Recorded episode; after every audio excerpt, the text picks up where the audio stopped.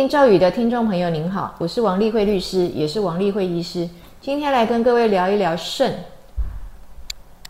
肾有关系，不得不肾。肾脏是一个无奈的器官啊，因为它没有什么症状，不管是你蛋白尿、血尿啊，它也不见得会痛。除非你的血尿是泌尿道发炎造成的嘛，那你就会有泌尿道发炎的尿频尿急的现象。肾结石也不会痛。除非是它有阻塞到你的输尿管，不然它可能在肾脏里面存在很久了，你也完全都不知不觉。那检测的时候，通常各位抽个血验个肾功能，没有红字，你们也就当没有一回事了。好，因为呢，我们通常就是看肌酸酐啊、尿素氮啊。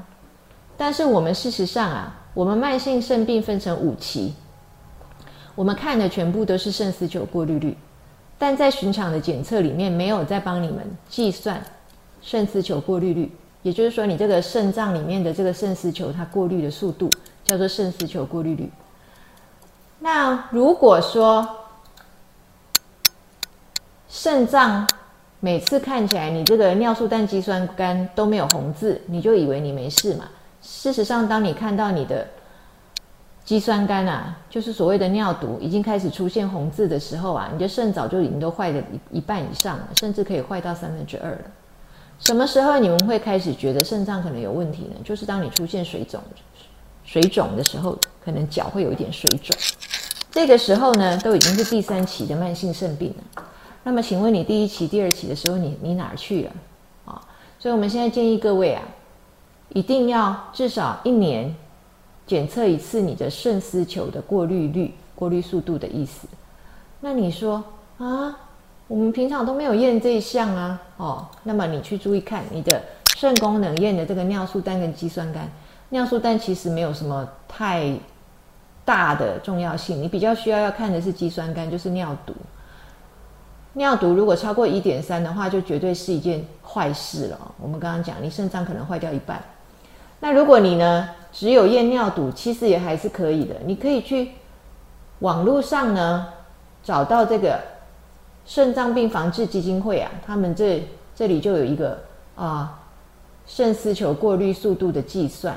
你只要把你抽血验到的肌酸酐的数值，还有你的年龄，把它填进去，它就自动可以帮你算出来啊。有分成男生跟女生啊，它可以帮你算出来你的肾丝球过滤率是多少。那我们来看一下呢，第一期啊，慢性肾病第一期，你的肾丝球的过滤速度还是可以有九十以上的哦。但是呢，如果你九十以上已经有出现血尿或者是尿蛋白的话，你这个就已经叫做第一期。那么第二期的话呢，是你的肾丝球过滤速度是在六十到九十之间啊。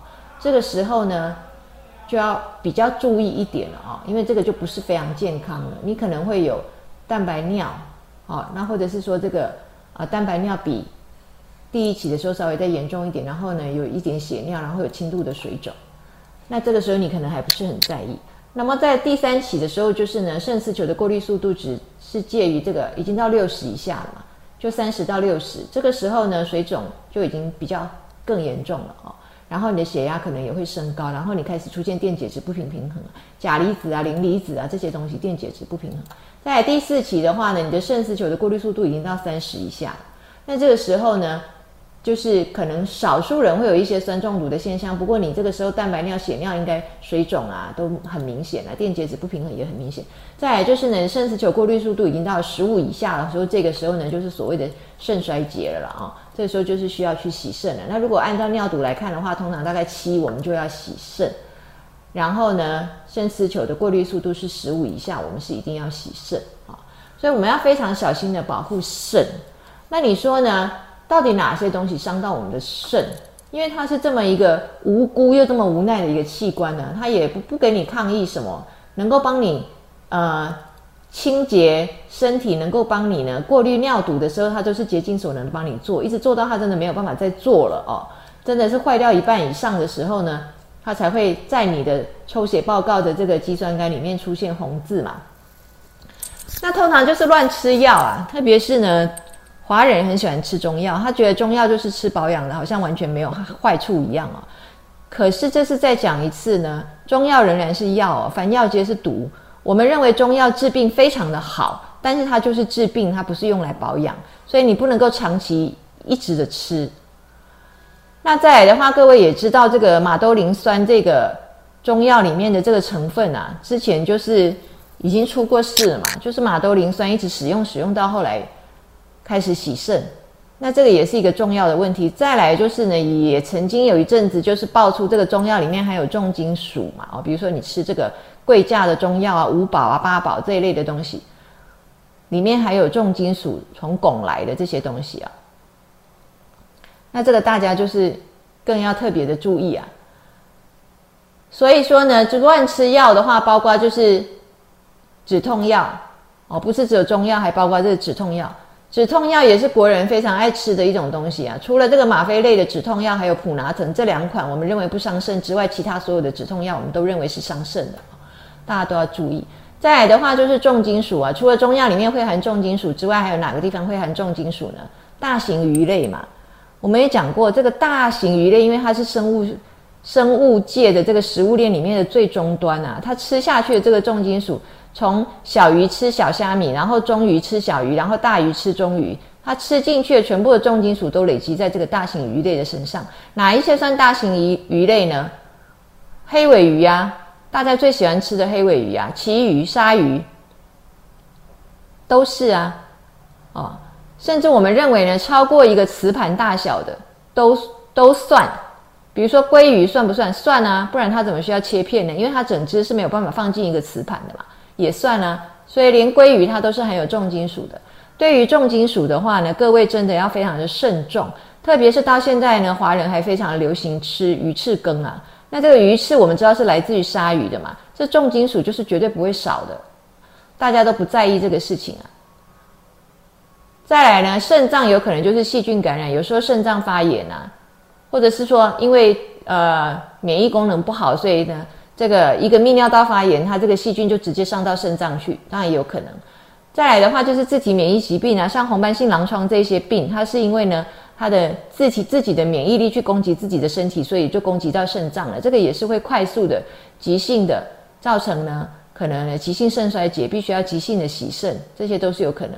接下来我们要跟各位讲的就是呢，新冠，新冠肺炎呢，它也会攻击肾脏。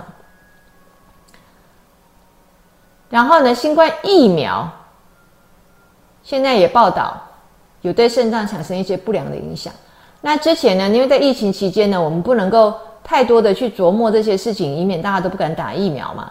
但是现在呢，因为这个疫情已经渐渐就是已经接近尾声了，我们说美国在五月十一号的时候就要直接把这个啊宣布这个疫情紧急状况解除，整体解除，不是口罩令解除，口罩令人家早就解除了。我们现在要来说的是呢。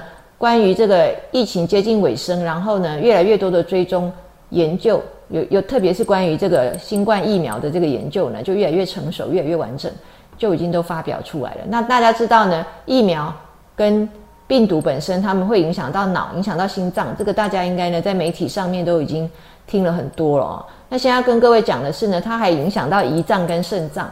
我们可以看到呢，它可以呢直接诱发糖尿病，就是原来没有糖尿病的人呢，结果打了疫苗之后呢，因为呢伤害到了他的胰脏里面的胰岛细胞，所以就诱发了糖尿病。哦，这个都是已经发表了。那再来的话，就是诱发了肾脏病，新的肾脏病哦，不是那个原来肾脏就不好的，然后打了疫苗之后又恶化，而是呢原本肾脏没有病的，打了疫苗之后诱发肾脏病。再来呢是。打了疫苗之后造成急性的肾脏的损伤啊，这个都是有的啊，甚至就是说呢，可以呢使你的这个肾丝球过滤率呢，只可以在严重的情况的时候可以呢下降三十啊，直接下降三十，就是呢你的肾丝球过滤率如果是九十的话，下降三十就是六十。如果你的肾丝球过滤率是原来就只有三十的话，你再下降三十的话，你就马上去洗肾了，因为那不就等于零了嘛？那我们刚刚讲就是呢啊。肾丝球过滤速度三十的话，已经是第四期了嘛？那肾丝球的过滤速度如果是第五慢性肾病第五期的话，它的肾丝球过滤速度是十五以下嘛？你再打个疫苗再下降的话，就是更严重。所以呢，现在跟各位讲，就是疫苗造成的这个急性肾脏的损伤呢，它理论上应该是在三个月、半年之内就要回来。那如果呢，各位最近去做身体检查的时候，发现你的这个肾丝球过滤率不是这么漂亮的话，你就要去考量一下。如果你以前都是正常的，是不是因为这个疫情期间呢，你有确诊，或者是你有打疫苗的关系，造成你的肾丝球过滤率开始有不良的状况？那么这建议大家一定就要好好的加紧注意了哦，不要当成没有一回事。它不会痛，它也不会呢让你那么快的就看到你有红字。可是你一定要尊重它、珍惜它、爱护它、照顾它。